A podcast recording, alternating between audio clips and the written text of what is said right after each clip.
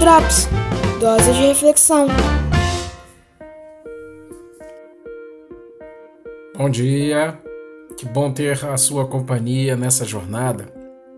Na reflexão de hoje, vamos pensar um pouco com base no Salmo 3. Preste bastante atenção ao que diz o texto sagrado. Senhor, muitos são os meus adversários, muitos se rebelam contra mim. São muitos os que dizem ao meu respeito: Deus nunca o salvará. Mas tu, Senhor, és o escudo que me protege. És a minha glória e me fazes andar de cabeça erguida. Ao Senhor clamo em alta voz, e do seu santo monte ele me responde. Eu me deito e durmo, e torno a acordar, porque é o Senhor que me sustém. Não me assustam os milhares que me cercam. Levanta-te, Senhor. Salva-me, Deus meu. Quebra o queixo de todos os meus inimigos. Arrebenta os dentes dos ímpios. Do Senhor vem o livramento. A tua bênção está sobre o seu povo. Este é o Salmo 3, texto da NVI, a nova versão internacional. Esse salmo é um clamor do rei Davi. Nessa ocasião, ele estava sofrendo com a ameaça vinda de dentro de sua própria casa. Seu filho Absalão tinha se voltado contra ele, que, apoiado por muitas outras pessoas, tinha intenção de tomar o reino de seu pai. Você pode conferir esse relato no segundo livro do profeta Samuel, no capítulo 15. E assim como vemos nos filmes de época, uma forma segura de se manter no trono recém-conquistado é eliminando qualquer ameaça a começar eliminando aquele que acabara de ser deposto, assim também como a sua linha sucessória.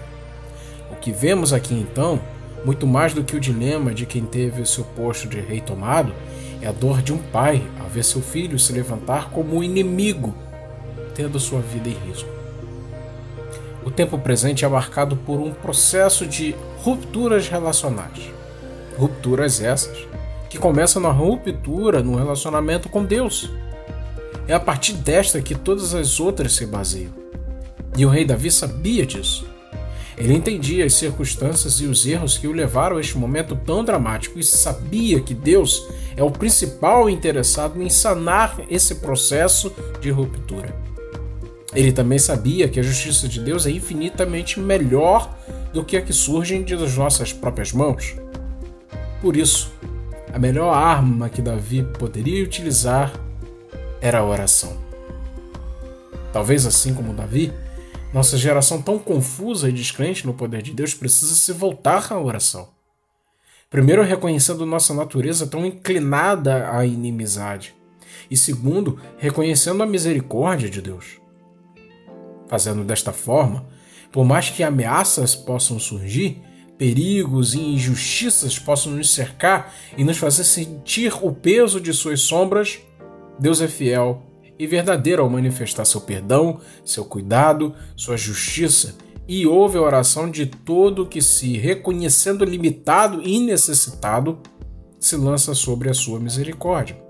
Ainda hoje, entregue todas as causas nas mãos daquele que é o único capaz de manifestar justiça verdadeira. Quer bater um papo mais aprofundado sobre esse assunto? Basta entrar no canal do Claraboia 360 no Telegram. O link você encontra aqui na descrição desse episódio. Lá você poderá receber mensagens em primeira mão e vai ser muito legal dedicar um tempo para interagirmos lá. Você também pode nos seguir no Instagram. O link do perfil também está na descrição desse episódio. Que Deus abençoe a sua vida e o seu coração.